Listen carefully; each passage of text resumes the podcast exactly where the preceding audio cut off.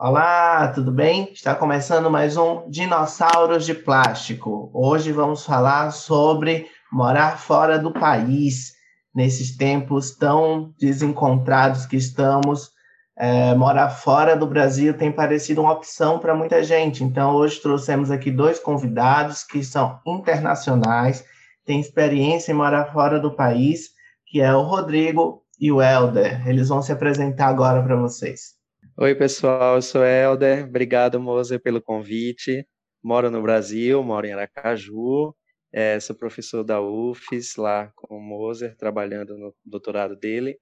E já morei fora em dois países, por mais tempo assim, em dois países. A gente vai falar um pouquinho mais sobre isso. Oi, pessoal, tudo bem? É, meu nome é Rodrigo, também é, moro aqui em Aracaju, mas sou natural do Rio Grande do Sul. Eu também tive a oportunidade de morar fora, em um país só. Voltei para o Brasil faz dois anos. E obrigado, Moser, por convidar para poder falar um pouco sobre sua experiência hoje aqui. Então, vamos começar por isso, Rodrigo. Eu queria ouvir de vocês onde é que vocês moraram, é, como é que foi isso, como é que vocês foram para lá. Então, eu morei em Barcelona, né, na Espanha, durante quatro anos. É, a minha experiência está toda vinculada ao campo acadêmico. Estou né? fazendo pós-doutorado aqui em Aracaju, agora, nesse momento. E antes eu fiz meu doutorado lá em Barcelona. Morava no Brasil, morava no Rio Grande do Sul, em Porto Alegre. Fiz graduação e mestrado lá. E, bom, resolvi que precisava descobrir novos áreas, uh, novos desafios do ponto de vista acadêmico também, mudar um pouco a linha de pesquisa que eu estava trabalhando. E lá encontrei um professor, um grupo de pesquisa que tinha a ver com os meus interesses naquele momento. E, bom, fiz uma seleção aqui no Brasil, ganhei uma bolsa e fui morar em Barcelona. Essa é um pouco o resumo da história, né? Eu tive lá durante quatro anos e pouco e recentemente, ano passado, voltei lá para pegar meu diploma, mas essa é a principal experiência, assim, de realmente morar fora mais tempo, né? Por um período mais prolongado. Ah, Barcelona, delícia, Rodrigo. É, conheço Barcelona só a passeio, mas minha história de morar fora, Moser, é, começou cedo. Eu sempre tive vontade, assim, desde a adolescência, eu queria conhecer outros países e queria morar fora. E eu passei, eu acho que a final da infância e adolescência inteira pensando em morar na França. Estudei francês, investi muito nisso, assim, principalmente na língua, né? Tava até indo bem. Estudei vários anos de francês, uns 13 anos. E não deu certo morar na França. E a vida acadêmica, no doutorado, eu fui para os Estados Unidos. Eu já tinha viajado a passeio para outros países e confirmou a minha ideia de que eu queria morar fora do Brasil por um tempo, pela experiência pessoal e tal. E não deu nenhum país dos que eu gostei muito, assim. Gostei de países aqui da América Latina, gostei muito do Chile e tal. Pensei como uma possibilidade. E rolou a chance de Estados Unidos na época do meu doutorado. Eu, putz, eu não nunca pensei em Estados Unidos. Meu inglês horrível e não sem muita vontade assim de viver a coisa americana, aquele nunca tive o sonho americano não, longe Isso, disso. Você nunca foi a Sol de América? não, nunca fui a Sol.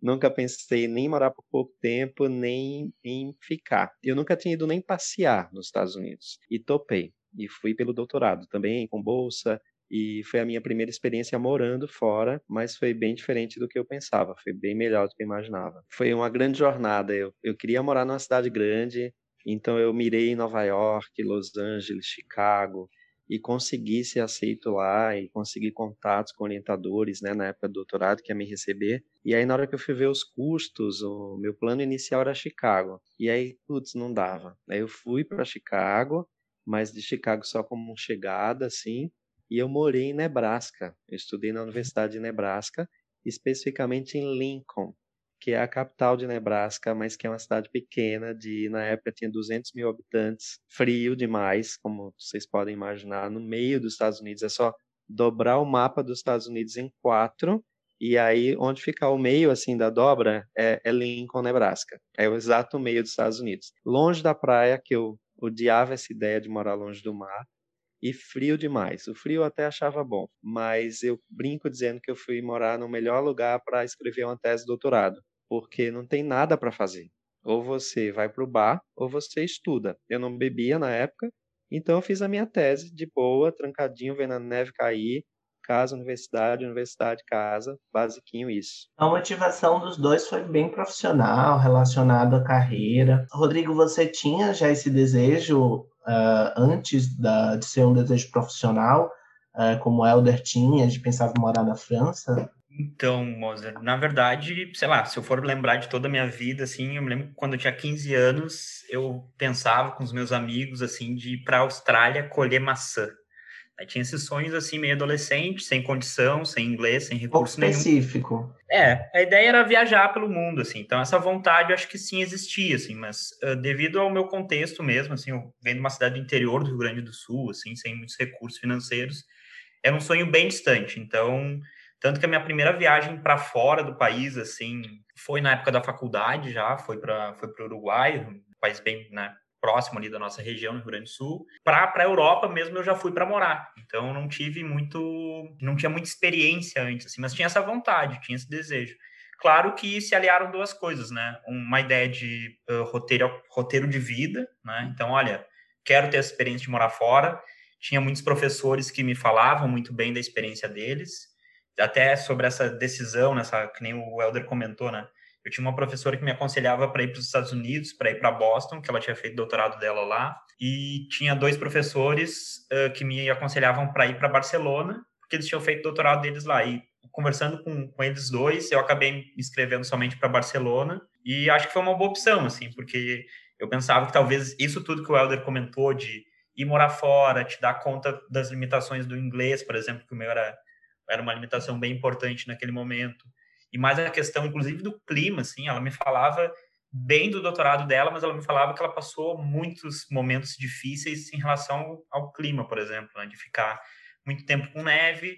E eu sabia, bom, vou estar lá sozinho, não, não, não vou buscar isso por quatro anos, então vou buscar um país, talvez uma cidade que me acolha mais próximo daquilo que eu desejo.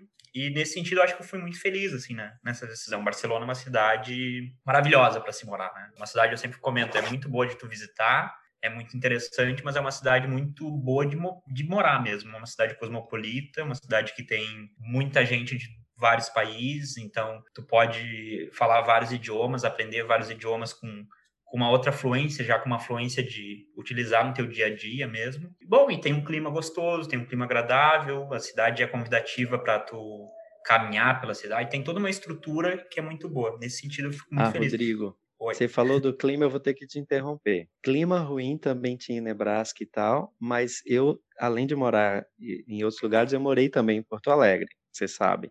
E eu costumo dizer que o lugar do mundo onde eu passo mais frio é no Rio Grande do Sul. Não então, tem lugar do mundo para passar mais frio do que Porto Alegre, porque o lugar nem é tão frio assim em temperatura, mas o lugar não é preparado para o frio. A gente não é assim. Cultura, né, das casas. É arquitetura, aquecimento, e mesmo em Nebraska, eu estando lá menos 30 graus, bateu menos 40 uma vez, mas eu Nossa. me sentia bem mais quentinho do que em Porto Alegre. não, não, eu não, bah, não tenho a menor dúvida disso. O bom Moser também morou em Porto Alegre, né? E Sim. Ah, todo mundo a acho que pode. A casa era mais fria do que a rua. Quando eu estava com muito frio, eu saía para fora de casa porque era uma geladeira o apartamento que eu ficava. É, é, que a gente vive aqui no Brasil com essa ideia de né, que a gente é um país tropical e tal, mas ok, o Rio Grande do Sul realmente, o Rio Grande do Sul, Santa Catarina e Paraná, a gente não tem preparo nenhum nas casas para pegar esse frio, né? Isso que imagine que você morava em Porto Alegre, que é um lugar mais quente, assim. Por exemplo, eu que vim do interior achava Porto Alegre tranquilo. uh, Mas na época, sim, na época, bah, essa questão do, do, do, clima, da neve, eu, somando com muitas outras coisas, evidentemente, né? Até mesmo contato com o professor, uh, com o professor que vai fazer doutorado, tudo isso foi somando para decidir o rumo da vida. E também tinha uma coisa, Helder, que eu compartilhava, que eu compartilho, assim, eu não tinha esse sonho americano, assim, sabe? Não tinha, nunca tive muito essa ideia, bah, ir para os Estados Unidos, descobrir todo esse, esse mundo, que eu acho que é interessante, acho que deve ser muito legal, mas eu já tinha essa ideia de, bom, ir para um, a Europa, talvez, conhecer um pouco mais uh, essa parte do mundo do que necessariamente os Estados Unidos, assim. Também acho que isso foi uma decisão adequada, assim, agora vendo um pouco mais de tempo, acho que foi, foi bem adequado. Eu disse que eu não tinha vontade de ir para os Estados Unidos, mas a minha experiência acabou sendo boa. E eu acho que ter entrado lá, obviamente, legalmente, como um doutorando, Uh, na universidade, o ambiente acadêmico é um pouco mais seguro nesse sentido, porque você tem uma rede ali, tem uma rotina diária, então faz colegas mais fácil ali na turma, na sala. Isso tudo me ajudou muito. Então, quando eu cheguei, logo no começo, não era nada do que eu esperava de negativo, e eu comecei a gostar disso, e apareceram outros pontos negativos que eu não sabia que existiam, né? O que eu achava que era tudo perfeitinho, eu comecei a ver a coisa ruim, mas da relação com as pessoas, é, colegas, até amizade mesmo, que depois viraram amigos até hoje, olha faz muito tempo, isso me surpreendeu. Eu acho que talvez Nebraska seja um lugar menor, Lincoln, do que comparado a uma grande cidade, eu morar em Los Angeles ou em Nova York, deve ser mais difícil nesse sentido, mas eu me senti super acolhido, isso ajudou muito.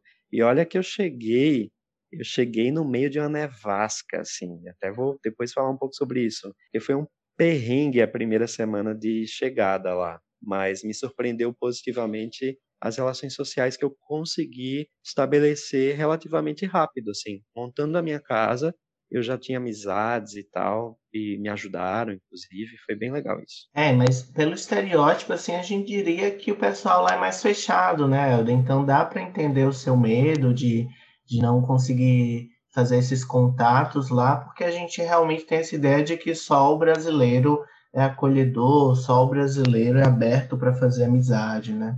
Mas você morou também no Canadá, né? Qual foi a sua melhor experiência, assim? É, então, Museu Canadá foi anos depois, no meu pós-doc, foi no Canadá. Entre, entre os Estados Unidos e o Canadá, eu voltei para o Brasil e eu tive alguns períodos curtos em outros países, que eu não considero morar, mas eu passei um bom tempo em alguns países, porque durante o doutorado eu fiz summer school, cada verão em um país diferente, ficava 40, 50 dias lá em outro país. Então, isso me deu segurança, assim, me deu uma visão mais multicultural e acho que ficou mais fácil. Quando eu cheguei no Canadá, é claro, eu já estava mais maduro enquanto pessoa, eu já era professor e eu cheguei lá como um pós-doc, já fui recebido de uma outra forma. E o Canadá também já é um país mais fácil. O Canadá é tudo mais, é impressionantemente fácil. Então isso ajudou muito a chegada no Canadá e o tempo todo que eu fiquei lá no Canadá. Além de tudo, eu tinha um pouco de mais grana quando eu fui morar no Canadá. Eu acho que o Rodrigo também pode falar disso. Depende muito de quanto você pode gastar, onde você pode morar, o que é que dá para fazer naquele país para você ir curtindo. Como no Canadá eu estava mais tranquilo, porque eu já fui com a bolsa de pós-doc, o valor maior, então isso também facilitou, facilitou morar no lugar melhor, é, viajar no final de semana, fazer coisas bacanas. Mas o Canadá é um país bem mais fácil também. Ele tem fama de ser um país que é muito aberto para receber estrangeiros, né? Ele tem uma população de imigrantes bem grande. É, eu não sei como é lá na Espanha, Rodrigo, se você também tinha contato com outros imigrantes.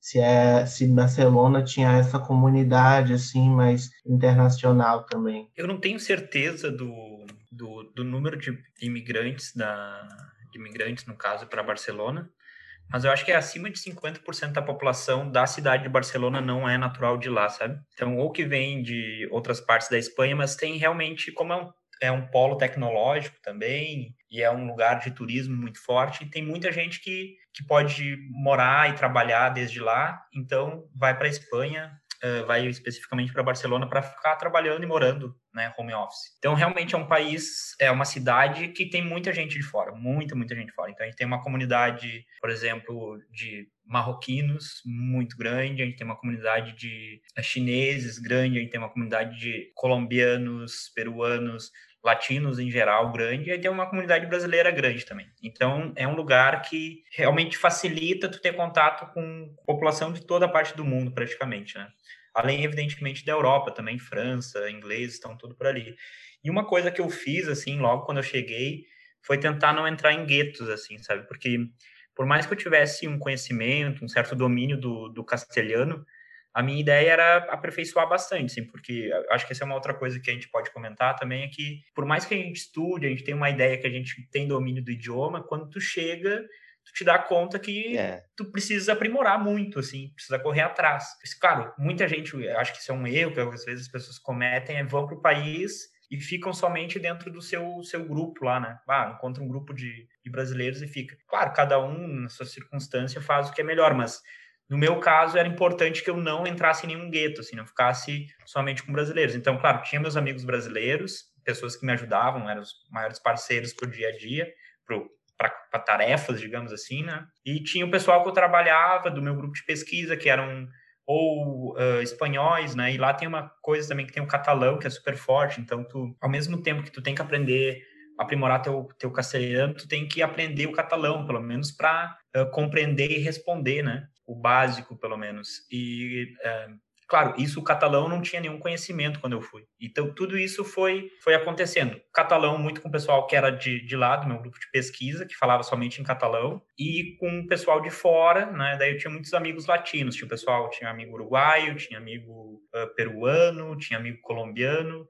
tinha um pessoal que eu jogava futebol, assim, daí tu começa a entrar nesses grupos para fazer atividades, assim, para fazer mais parte do, da cidade também, que daí era muita gente de outras partes da Espanha, muita gente da Itália também, mas é, era isso, assim, o que eu fiz foi tentar me mesclar o máximo possível e viver um pouco a cultura da cidade, que como é uma cidade cosmopolita, propiciava isso de uma maneira ou de outra, sabe? É, como tem turismo o ano todo, o ano todo tem pessoas, tu vai num bar, tu vai encontrar pessoas de diversos lugares, tu pode falar inglês, tu pode uh, arriscar alguma coisa em, italiano, tu pode uh, ter essa troca uh, cultural com pessoas de outros países. É, não, eu estava falando que eu também fiz a mesma coisa que o Rodrigo, assim, na verdade, antes de chegar no, no primeiro país, foi os Estados Unidos, me avisaram, não fica só com brasileiros, senão você não vai melhorar o seu inglês nunca na vida e tal. E de fato eu quase não tive, eu tinha uma pessoa conhecida assim, que era um brasileiro, mas que eu via muito pouco, eu não sentia muita falta das coisas daqui, assim, essa coisa que o pessoal tem de comida. E olha que não tinha YouTube, eu fui no ano do lançamento do YouTube, olha como eu tô velha. E então não tinha ainda conteúdo no YouTube aqui do Brasil, não era fácil assim, mas eu não sentia tanta falta. Então eu não quis mesmo isso. Então meu grupo de lá mesmo era muito intenso, muito intenso. E como eu disse, a cidade onde eu morei era pequena e não tinha muito o que fazer, então também não gastava muito dinheiro. E aí eu lembro que meu orientador dizia: Helder, tem umas passagens baratas. Aqui não é como na Europa que você consegue em outro país rápido, como o Rodrigo disse aí, mas você tem os Estados Unidos inteiro para conhecer.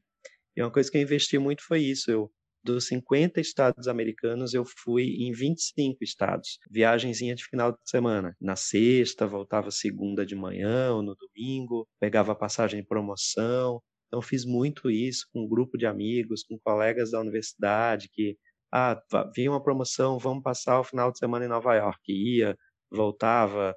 E aí eu fiz 25 estados durante o tempo que eu estava lá nesse esquema, assim, e com o pessoal de lá. Isso foi bem legal. Então chegou um momento, Helder, que você pensou assim, não voltar? Aquilo estava tão atrativo que vocês, ah, talvez eu fique por aqui mesmo? Mozer, depois do terceiro mês eu sabia que eu não queria mais voltar. Os três primeiros meses foi mais difícil, assim, pelo, pela língua, né? O que o Rodrigo falou.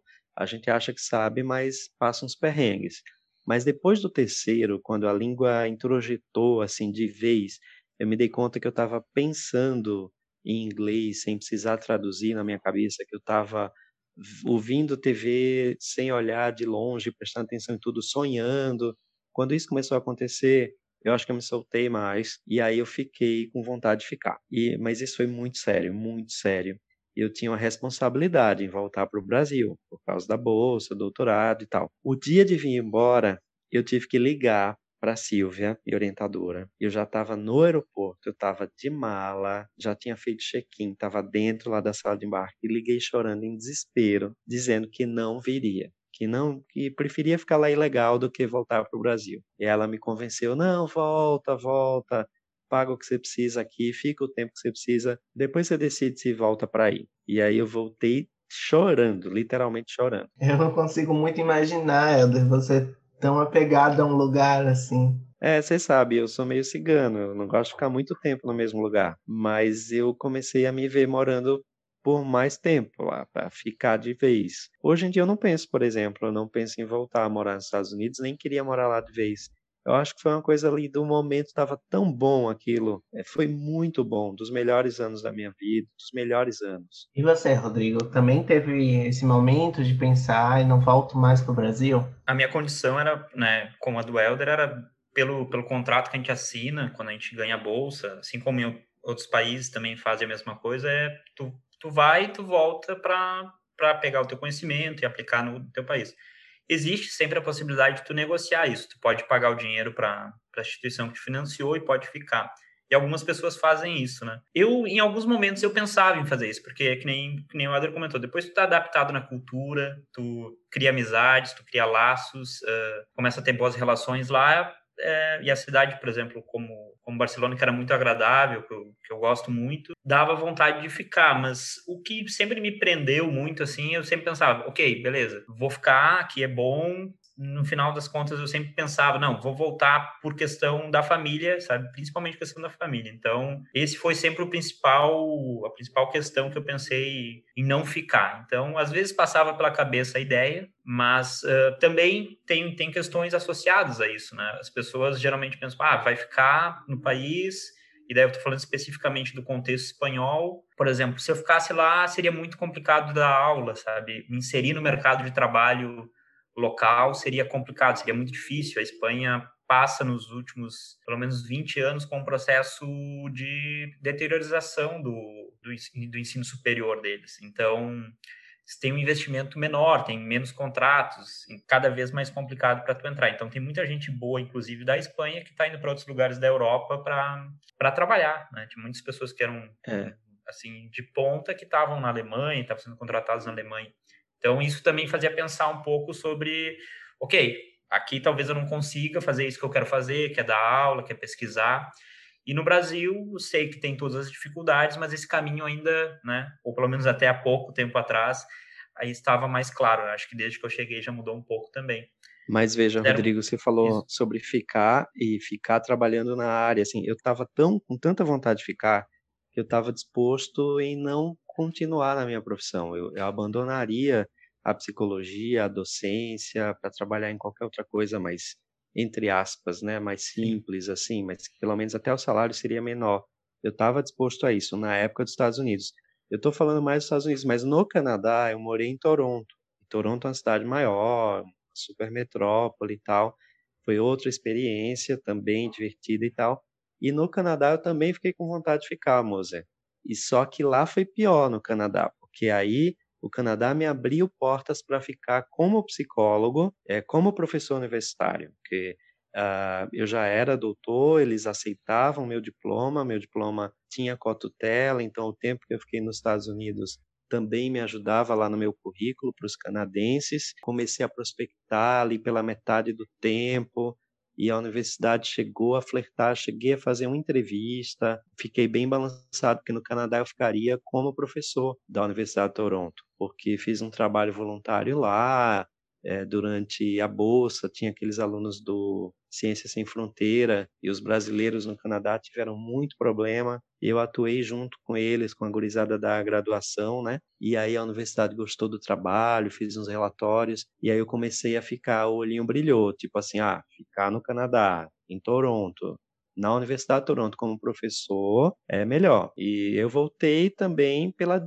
dívida, entre aspas, que eu tinha com o Brasil, de ficar dois anos aqui, pensando em depois ver o que rola da vida. Só queria comentar uma coisa que, que o Helder trouxe também, é que uh, essa vontade de ficar, né, quando a gente e muitas pessoas fazem isso, esse, esse processo que a gente fez de estudar fora, e mesmo não tendo oportunidades de ficar na profissão que elegeu aqui no Brasil, acaba ficando no país, trabalhando em outras coisas, e também é muito compreensível isso, né? Porque, por exemplo, eu sempre penso nisso, um professor na Espanha, lá em Barcelona, ganha dois mil e poucos euros, né? Um professor uh, com bastante tempo de carreira já. E um profissional, digamos assim, uh, com nível, nível superior, o cara pode fazer outras atividades bem mais simples e o cara ganha, sei lá, 1.300, 1.400 euros. O que isso quer dizer? Tu tem uma variação pequena no salário, né? Tu tem, claro que esses 600 euros faz uma grande diferença na vida da pessoa que mora lá, mas tu tem uma qualidade de vida boa, não ganhando tanto. Acho que essa é a questão é. que a gente é. se dá conta quando a gente... Eu não sei se nos Estados Unidos acontecia isso. Sim, é, eu pensava isso também, Rodrigo. É. E, mas isso realmente, daí isso torna muito, muito bom, assim, né? Acho que é, essa é uma das principais questões. Por exemplo, tu ter um, viver num país que é seguro, do ponto de vista da violência, por exemplo, que é uma questão importante no país, no nosso país, e tu, bom, tá, tu trabalha, mas tu tem, tu tem certas confortos da tua vida. Tu tem uma, por exemplo, no Canadá eu sei que também é assim, mas na Espanha também é tu tem uma saúde pública que tem seus problemas, como aqui no Brasil, mas que também funciona. Né? Acho que nos Estados Unidos já é um pouco diferente isso. Né? É, não. Nos Estados mas... Unidos complicava isso de saúde, uh, tinha qualidade de vida, mas tinha um custo alto também. No Canadá é que eu percebi qualidade de vida com pouco custo. O fato de poder usar um transporte público de altíssima qualidade. Então, eu não comprei carro no Canadá. É, nos Estados Unidos eu precisei de carro, ia de bicicleta, andava muito a pé pela cidade, porque a cidade era segura, dava para sair à noite e voltar uma, duas da manhã a pé para casa, assim. E isso me deixava muito bem. E eu pensava, se eu morasse, se eu ficasse morando aqui no Canadá, eu nunca vou comprar um carro. Para que, é que alguém compre um carro morando é. aqui é. numa cidade como Toronto? Então não precisava ganhar uma fortuna para me sentir vivendo bem, né? Pronto, então agora eu quero saber, você falou, Helder, mais cedo do, de que a primeira semana lá nos Estados Unidos foi um perrengue só. Eu queria ouvir um pouco essas histórias das dificuldades de vocês, assim, desse processo de adaptação, estranhar a comida, essas coisas, assim. Queria ouvir vocês. Sim. É, não, eu acho que o meu maior perrengue foi a chegada, mas porque eu resolvi, feito um louco, para economizar também sem dinheiro, alugar um apartamento vazio, sem móveis. E na minha mala, claro, minha mãe botou uma toalha de banho para não chegar lá sem toalha nem nada e o apartamento ele tinha carpete no quarto. Então a primeira noite eu peguei a toalha, peguei roupa mais grossa assim e dormi ali no chão, no carpete, para no outro dia comprar uma cama, coisa do tipo. O outro dia amanheceu neve, mas neve assim, que não dava para enfiar o pé. E eu ainda não conhecia a galera, né? Foi o dia que eu tinha que ir na aula, na segunda de manhã, e eu saí ainda sem bota apropriada de neve, de tênis, que não se faz isso, pisando na neve até um lugar mais limpo para ir para a aula. Fiquei no campus e não deu tempo de comprar a tal cama, voltei para casa. E aí dormi mais uma noite achei a casa muito fria e aí muito fria. No terceiro dia eu achei, não, esse frio tá demais, eu acho que o aquecimento da casa tá com problema. Era um apartamento. E aí eu falei ao meu orientador, falei, nossa, tá tão frio lá em casa. Ele disse, ah, eu vou dar uma passada lá hoje à noite. Veja como eu já fui bem recebido, né? E aí, quando eu abri a porta, que ele foi lá com a mulher dele, que eu já conhecia e tal, uh, o aquecedor do apartamento não estava funcionando. E eles fizeram maior alarme, mas não tá funcionando o aquecimento, tá fazendo menos 30 graus lá fora. Como é que você está aqui dentro morrendo de frio essa noite? Você ia morrer de frio essa noite, porque você já passou duas aqui no frio, o apartamento estava muito frio. Eu, ah, eu tô dormindo de casaco. Eles, como assim? E eu não tinha nem cama, não tinha lençol, não tinha edredom e não tinha aquecimento no apartamento. E aí o desespero é que lá, quando o aquecedor não funciona, os canos de água podem congelar e estourar. E aí, quando derrete o gelo, vai ser vazamento na casa inteira. E aí foi contactar a imobiliária, correndo, para dizer que no aquecimento quebrou. E eles chegaram na emergência, assim, e os canos já estavam congelando mesmo. Corria o risco de estragar o apartamento inteiro, além de morrer de frio. É, eu me lembro que eu cheguei a ligar o forno da cozinha para tentar me esquentar um pouquinho. Mas Como você um nunca tinha visto menos 30, você não fazia ideia se estava tudo certo ou não, né? Eu não tinha internet para olhar a temperatura, eu não tinha telefone ainda. Estou falando uma coisa muito séria. Não tinha internet, ainda não tinha celular, porque não deu tempo de comprar um celular lá. Eu estava sem contato, não tinha televisão. Vocês imaginem eu trancado no apartamento e nevando muito lá fora em menos 30 graus. Eu não sabia o que fazer. Mas isso é só para mostrar também, né, Alder, como o tempo que tu ficou no Rio Grande do Sul te ajudou a segurar esse frio aí, viu? Depois é, dormir de casaco, frio. por exemplo, né? foi um estágio, foi um estágio. E você, Rodrigo, passou perrengue lá em Barcelona? Cara, passei, acho que vários perrengues, assim, micro perrengues do dia a dia. Né? Acho que é esse momento que o Elder falou da chegada é um momento muito complicado, porque tu tem que encontrar casa. É, no caso, eu já peguei uma casa com mobiliada, mas é, é, muito tempo, tu perde muito, muito tempo. E não sei como é que funciona no nosso país, mas lá na Espanha eles marcam todas as pessoas para o mesmo dia para escolher a casa, né? Então eles vão num dia na casa, no apartamento, e tem uma fila de pessoas que vai entrando, vendo a casa e saindo, né? Não é que nem aqui no Brasil, que tu pega a chave vai vendo. Então isso gera muita insegurança, porque, claro, é, a gente está falando de várias coisas aqui, mas também tem uma questão de eles, geralmente, eles preferem pessoas que já são de lá, né? Já, já preferem, então isso gerava muita insegurança. Mas acho que, assim, do primeiro ano, que acho que é o ano onde tu passa mais perrengue, o que eu mais tive dificuldade, não foi um perrengue enorme, assim, mas o que eu tive mais dificuldade foi me adaptar ao horário da comida lá na Espanha, que lá eles almoçam às duas da tarde, né? Então, é, eu era, ou eu era o cara estranho que estava almoçando meio-dia na, na cozinha lá do, na, na lancheria da universidade, ou era o cara que chegava às duas da tarde e meus colegas pegavam um, um prato, lá eles servem dois pratos sempre, né? Mas geralmente o pessoal que é de lá pega um prato. Eu pegava dois pratos, às vezes eu pegava três pratos. Então o pessoal ficava meio que, ok, o que, que passava fome no Brasil, o que, que aconteceu contigo? Então, até eu me adaptar nesse, nesse primeiro ano, até me adaptar com esse, essas duas horas a mais, foi um pouco complicado. Mas depois disso foi tranquilo. Assim, outra coisa que, em, em relação à comida, assim, que eu parecia muito esganado frente, frente a meus colegas, era que geralmente eu achava as porções lá muito pequenas, sabe? Então, aqui no Brasil, isso é, claro, é uma questão bem cultural, assim. Aqui no Brasil, a gente come muito, a gente come com uma qualidade enorme, a gente tem muita variedade, né? A gente tem, tem uma riqueza, assim, de comida incrível. E eu chegava lá e as porções eram muito pequenas, assim. E daí eu ficava olhando para o prato e olhava para a tia que me servia e pensava: será que ela não se dá conta que todo dia eu olho para ela, assim, com cara de pidão, assim, por favor, bota mais, sabe? Eu vim do Brasil, por favor. É, não, e não adiantava. E, cara, isso foi uma, foi uma das coisas, assim, que eu mais tive dificuldade, assim, nesse início. Eu senti, o, o Helder falou que não sentiu muita saudade da, assim, da comida brasileira, essas coisas. Eu senti muita saudade do arroz com feijão, assim. Realmente eu não imaginava quando eu ia para lá, quando, quando eu fui para lá, que eu ia sentir falta dessa coisa, bah, a comida, né? Então, eu comprava feijão e a gente fazia feijão em casa, ou mas no dia a dia não tinha feijão, e isso eu sentia muita falta. Então, quando eu voltei para o Brasil, eu tô recuperando esse tempo perdido, comendo feijão todos os dias. Moza, eu falei do perrengue dos Estados Sim. Unidos, mas teve perrengue no Canadá também, apesar de ser tudo mais fácil, né? No Canadá eu fui com, com minha cachorrinha, eu levei um cachorro. Então, é, saibam disso, não é fácil levar um animal. É, tem toda a documentação e tal. E eu tive um perrengue com assim, coisas do cachorro da prática lá não é igual aqui. Então, assim que eu cheguei, comecei a sair para passear com o cachorro, tava frio, nevando. A cadelinha era uma pincher do tamanho da minha mão, morria de frio, então não conseguia fazer xixi na rua. E aí não conseguia fazer dentro de casa e ela começou a dar um trabalhinho, coitada. Meu Depois Deus. me avisaram que para sair com ela na rua tinha que chipar a cachorra, que aqui não é obrigatório. Então tinha que pagar uma fortuna ir no veterinário, botar um chip no cachorro. E coisinhas assim do dia a dia com o cachorro lá é bem mais difícil ter um cachorro do que aqui. E na hora de vir embora, trazendo a cachorrinha de volta, foi o maior perrengue. Ah, eu fui levar na veterinária para a documentação do retorno.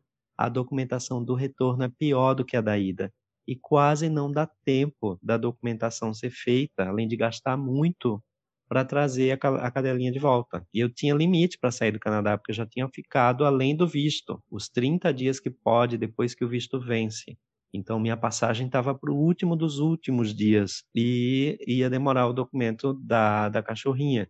Então, deu, bateu aquele desespero, assim, de além do gasto que dá. E agora que vocês estão aqui, o Rodrigo falou de comida, eu fiquei curioso. A gente já teve um episódio sobre comida aqui.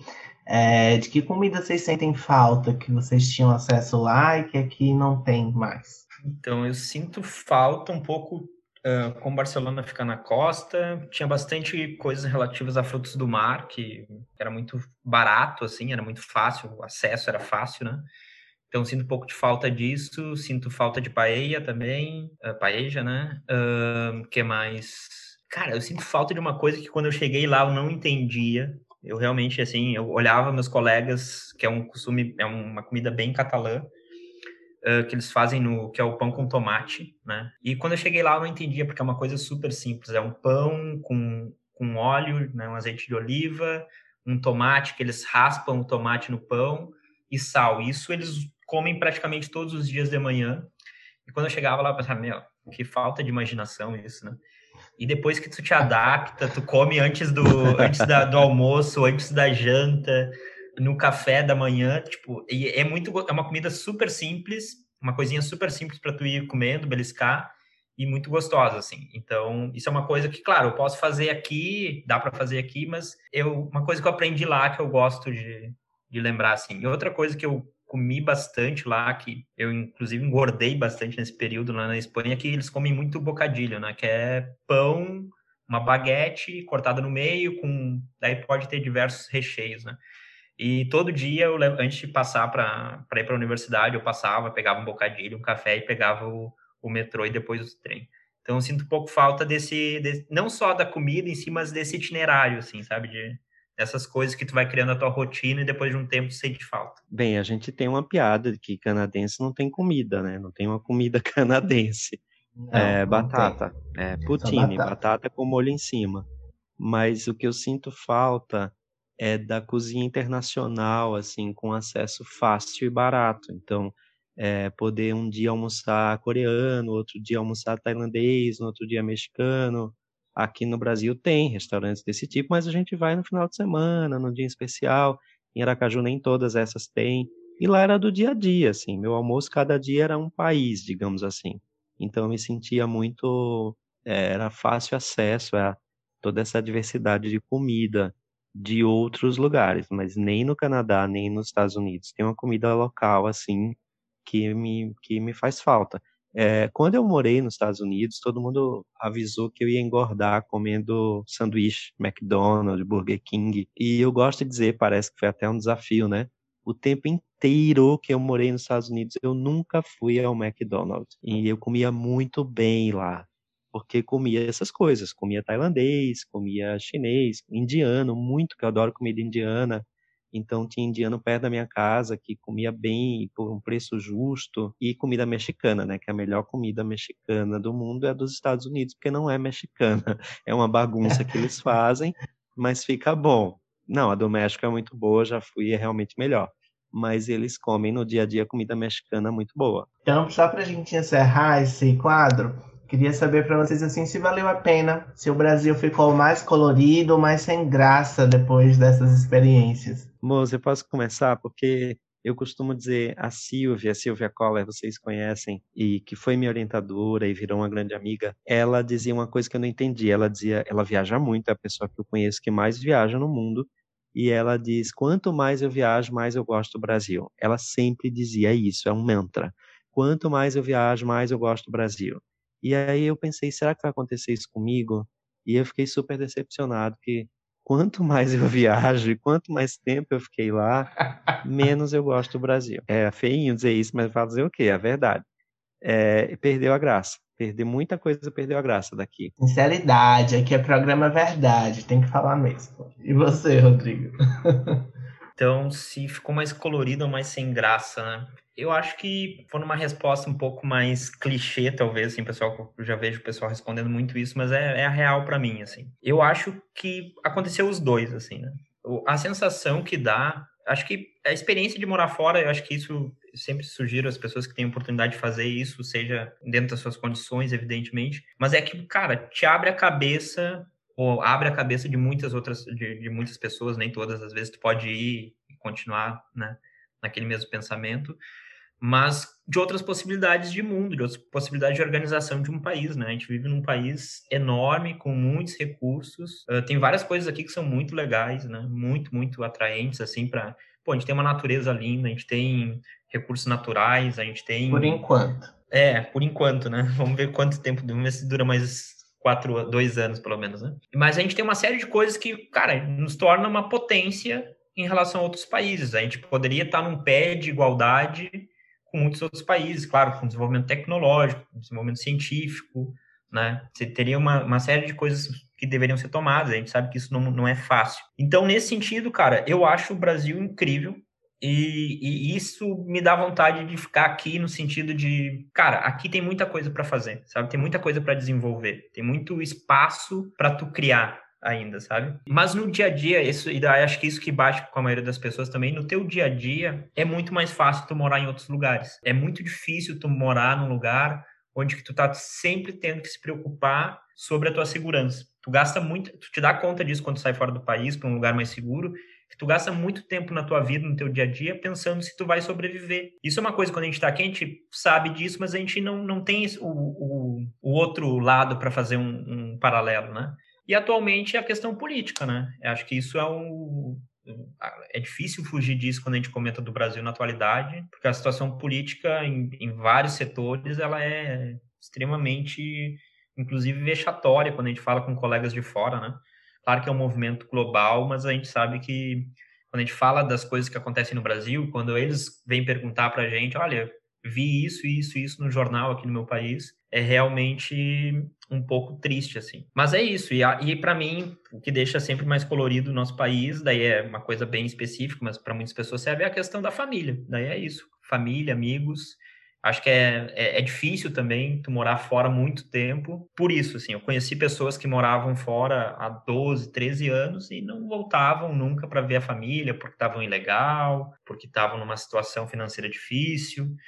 E isso, eu não consigo imaginar isso, assim, né? teria que ter condições bem favoráveis, digamos assim, para eu realmente ficar morando fora por mais tempo. Assim. É, Rodrigo, eu achei que o Moze ia me perguntar isso, por que é que eu tô no Brasil, né? Não é pelo emprego, não é pela profissão, eu tô aqui pelas pessoas e assim, pela minha família, amigos, e isso na balança ali do que é que vale mais a pena, vale muito mais a pena, apesar do que eu vejo de bom lá e de ruim aqui mas as pessoas fazem diferença sim. Então, meninos, acho que com isso a gente pode passar para o nosso próximo quadro. Vamos para as nossas menções honrosas e nossas menções pesarosas da semana, tá bom? Então, primeiro vamos fazer a nossa rodada das menções honrosas. Quem quer começar? A menção honrosa vai a um, a um grupo em geral que eu que a gente vai né, chamar aqui de professores em geral, né, que pode ser desde a educação básica, educação superior, né, passando por todos os níveis de, de escolaridade. A gente está gravando perto da, da data do Dia dos Professores, então, para reforçar a importância desse profissional, né, não somente porque é a, profissão que eu escolhi, mas porque a gente vê os desafios, assim, tem amigos professores de... Uh, primário, secundário, e conversando com eles no dia a dia a gente vê a dificuldade que eles passam e como é pouco valorizado no Brasil, né? Hoje em dia, um, um professor no Rio Grande do Sul ganha, não sei se ganha R$ 1.400 parcelado, né? E a tendência que a gente vê é a precarização ainda maior dessa, dessa profissão. Então, acho que a gente tem sempre que possível falar bem dos professores, não pelo, somente pela importância da sua profissão, mas pelo desafio diário que é, que é ser professor no Brasil e ser uh, valorizado, né? Mesmo que seja simbolicamente aqui nessa menção honrosa. Ah, bacana, Rodrigo. É, eu pensei que a menção honrosa podia ser sobre essa coisa da experiência fora do Brasil. Então, pensei Pode. numa coisa assim, mas também estava pensando em uma tem a ver com o Rodrigo que falou de educação, é que a gente soube ontem que a Universidade Federal de Sergipe, a UFES, onde eu trabalho, onde vocês estão atuando, ela se firma aí como uma das melhores universidades do Brasil, já que a gente está falando da vida acadêmica, a gente morou fora para estudar, né, e tal. Então, tanto a gente já tinha um indicador da pós-graduação, do Times Higher Education, uh, que colocou a UFES entre as 10, e agora saiu o indicador da graduação, dos cursos de graduação, com nova nota do ENAD, a gente subiu várias posições e a UFIS agora também, em nível de graduação, está nas top do Brasil. E é bem legal, é motivador ter voltado e ter investido tanto na carreira, estudado fora e tal, e voltar e estar numa universidade onde esse trabalho é reconhecido. Tem suas dores, né? tem seus problemas, mas esse tipo de reconhecimento é, é bacana. Eu assino embaixo das menções honrosas de vocês. A minha é um pouco mais boba, dá até vergonha agora de falar mas a minha menção honrosa dessa semana vai para carne moída. Carne moída é tão versátil, gente. Dá para fazer tanta coisa, dá para cozinhar tanta coisa carne moída, tudo fica bom. Dá para congelar, não fica seco, não dá para botar molho, dá para fazer de tudo com carne moída. E, e é meio bobo, mas a minha menção honrosa da semana vai para carne moída. Agora a gente pode ir para as nossas menções pesarosas. As minhas menções pesarosas, essas sim são um pouco mais sérias. Eu vou começar com elas. E a primeira é um sentimento de horror a essas aglomerações dos eventos políticos.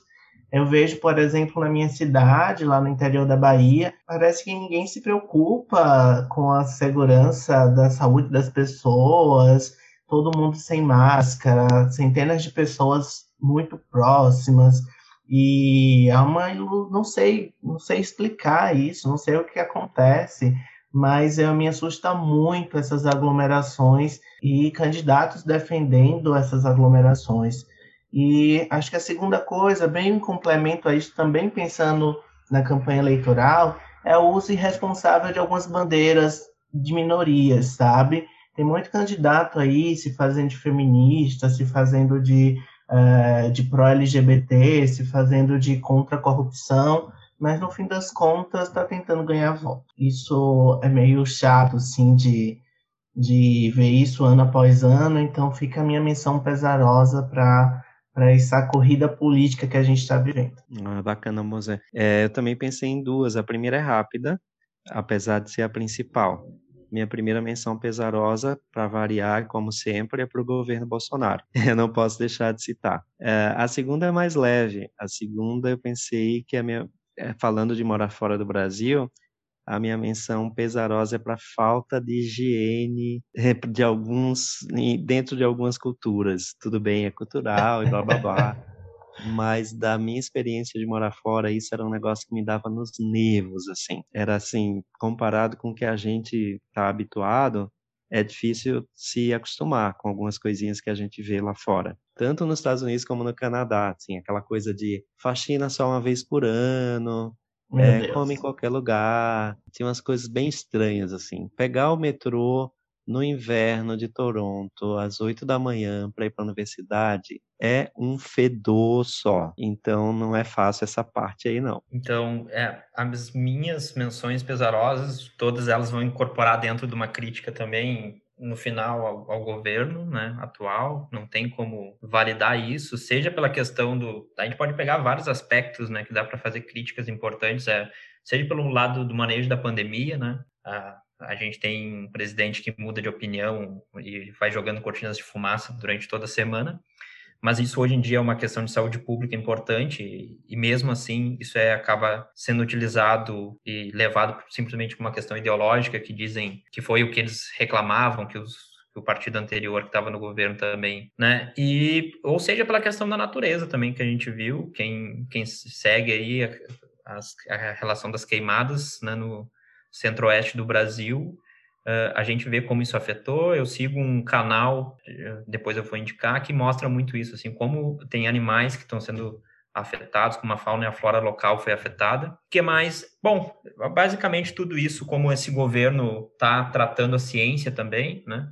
A gente tem vários partidos, vários governos que tratam a ciência de uma forma que a gente pode questionar, mas esse, como esse, a gente, pelo menos no, nos meus anos de vida, nunca vi, que é totalmente a negação da realidade em favor daquilo que, que lhes convém para o seu grupo de, de, eleitores, né? Isso é muito perigoso. Eu espero que a gente consiga uh, travar essa batalha contra o obscurantismo mesmo do, do conhecimento. A gente pode ter concepções diferentes da realidade, né? a gente pode discutir isso e a gente faz isso com, com grande veemência dentro do mundo acadêmico, mas a gente compartilha uma noção de realidade, a gente compartilha a realidade, a gente pode discutir em termos diferentes, mas a gente compreende que existe essa realidade, que ela é inegável, que existe um consenso, e agora a gente está em um momento histórico que não acontece somente no Brasil, né? Acontece em outros países também de extrema que a extrema direita está governando, está crescendo, mas aqui no Brasil está chegando num ponto cada vez mais preocupante. É que tem uma diferença, Rodrigo, entre não apoiar a ciência e tal, não dar a verba necessária e você ser anti-ciência, você trabalhar contra ela. Então, Exatamente. acho que a gente está nessa segunda categoria. A gente já teve momentos da ciência não ser valorizada no país, estamos um pouco acostumados com isso mas acho que assusta muito esse momento onde o governo trabalha contra a ciência, né? Então, eu reforço a fala do Rodrigo nesse sentido também, a gente tem sentido na pele como tem sido difícil esses tempos. Então, a gente pode passar para o nosso próximo quadro, que são as indicações da semana. Eu vou começar com as minhas, elas são rapidinhas, são bem bobas, mas é para se divertir. No Instagram tem uma, um perfil chamado Instirinhas. Esse perfil ele faz algumas adaptações de tirinhas que são uh, estrangeiras, passando por português, e uh, reúne um material muito bacana, é muito engraçado algumas coisas, bem fofo também, então acho que vale a pena seguir o Instirins. E a minha outra indicação é no YouTube, é um pouco peculiar, acho que eu vou ser um pouco julgado por ela, mas é o uhum. perfil do podólogo Maurélio. Maurélio é um podólogo, ele desencrava unhas. E o perfil dele, o canal dele no YouTube é Desencravando Unha, e é fantástico. Então, antes de dormir, eu coloco ali e eu consigo dormir fácil. Então, vale muito a pena seguir o perfil do o canal do Podólogo Maurélio. Eu adoro. É meio doutora Sandra Lee do Discovery É no Health, mesmo né? sentido, é. Só que é com unhas. Eu vejo a doutora Sandra Lee. Moça, eu vou seguir dizendo o meu, é, já que o tema de hoje era morar fora do Brasil, é, muita gente conhece, outras pessoas não sabem que já está tá no YouTube, porque começou na Band aquele programa O Brasil, é o mundo visto pelos brasileiros, que eu acho que é bem legal, adoro assistir aquilo, que são pessoas que moram em outro país e gravam, assim, durante um dia, um final de semana, suas rotinas e dicas sobre o lugar, e cada semana é um país do mundo. E era na Band isso, e depois virou um projeto que está no YouTube. E é bem bacana ver lá no YouTube esse, esse material. E o outro pode ser outro, o outro é um besterol, que todo mundo tá falando e tal, e eu vi, me julguem também, tipo Moser é Emily em Paris. Já que falando de alguém morar em outro lugar, sabia que o Moza ia rir. Tá no Netflix, Emily em Paris. É besterol também para dormir. Tipo assim, para ver imagem bonita, ela passeando por Paris. E é engraçadinho, é uma comédiazinha bem ácida. Fala mal de franceses e de americanos. Ótimo. Se fala mal de americanos, a gente tá comprando. As minhas indicações eu tenho umas quantas aqui, tá? A primeira tem a ver com o nosso tema, assim, que é, é morar fora do país, é, um pouco com essa relação com a vida acadêmica, que é um projeto de uma, de uma amiga minha de, de que é brasileira, gaúcha e mora em Barcelona, e ela montou um projeto com mais três amigas que se chama Intercambiamente. Aí pode encontrar tanto no Instagram quanto online, né, quanto a página web www.intercambiamente.com.br. E lá tu vai encontrar uh, ela, o projeto delas é bem legal porque é um projeto de uh, basicamente auxiliar as pessoas que estão morando fora do ponto de vista da saúde mental delas, né? A gente falou algumas coisas que acontecem aqui de perrengue, a gente falou do claro do um contexto bem específico, que é o nosso contexto de pessoas que foram estudar, foram estudar fora, que tem algumas dificuldades, mas também tem algumas facilidades. E a ideia delas é dar auxílio psicológico. Elas, as quatro são psicólogas, formadas pela UFSM, lá do Rio Grande do Sul, e elas auxiliam as pessoas que estão morando fora. Então, e elas têm a vivência. As, as quatro moraram fora ou estão morando fora agora. Isso acho que ajuda bastante. Assim, eu durante algum período que eu tive fora, eu fiz terapia também, porque estava precisando por questões de, de vida mesmo. E acho que muitas pessoas que a gente conversando que moram fora uh, precisam desse apoio, assim. Então, é uma coisa que sempre eu aconselho. A outra indicação que eu tenho é, tem a ver com podcast, que é um formato que eu realmente adoro. E é um podcast também lá do, um pessoal do Rio Grande do Sul, que se chama Era Uma Vez no Oeste. Então, é um podcast que eu escuto com uma certa frequência, e eles vão falando de temas aleatórios e uma parte disso é vinculada a uma série que se chama, que se chama Era Uma Vez no Oeste, não, West Wing, que é uma série americana também, sobre política americana. E eles vão mesclando, trazendo coisas da série, discutindo junto com temas gerais, e sempre eles dão muitas indicações de leitura, muitas indicações de série, de filmes. Então, é coisas de cultura geral, cultura pop, e é bem gostoso de, de ouvir. Tu pode estar fazendo uma outra atividade, além de ouvir, evidentemente, Dinossauros de Plástico, também pode ouvir Era Uma Vez no Oeste. E seguindo na linha do, do Elder, agora que falou de um filme, eu vou falar um filme que vai, claro, evidentemente vai revelar bastante a idade, né, porque já é um pouquinho antigo, mas que é um filme também bestinho, assim, mas que era muito engraçado de assistir, que eu assisti há muitos anos atrás, que é uh, Albergue Espanhol. Não sei se vocês já chegaram a assistir esse filme, vi. Hum. mas é um filme que se passa em Barcelona, mostra uma Barcelona alegre, bonita e com muitas pessoas de fora. É, é interessante, é para realmente assistir, dormir tranquilo. Ele propicia isso. Pronto. Então, Rodrigo, vamos nos despedindo. Então aproveita e fala para a gente como é que a gente te encontra nas redes sociais, se você tem redes sociais, se não tem, qual é o seu contato? Então, eh, de novo, Moser, brigadão pelo convite. Aquelas pessoas que quiserem entrar em contato comigo por rede social para falar sobre qualquer um dos temas que, que a gente conversou aqui hoje, a minha rede social principal que eu utilizo agora é o Instagram e é rom, R-O-M, underline Machado. Moser, brigadão também, conte comigo sempre para outras vezes. Eu também gosto muito desse formato, você sabe, de podcast.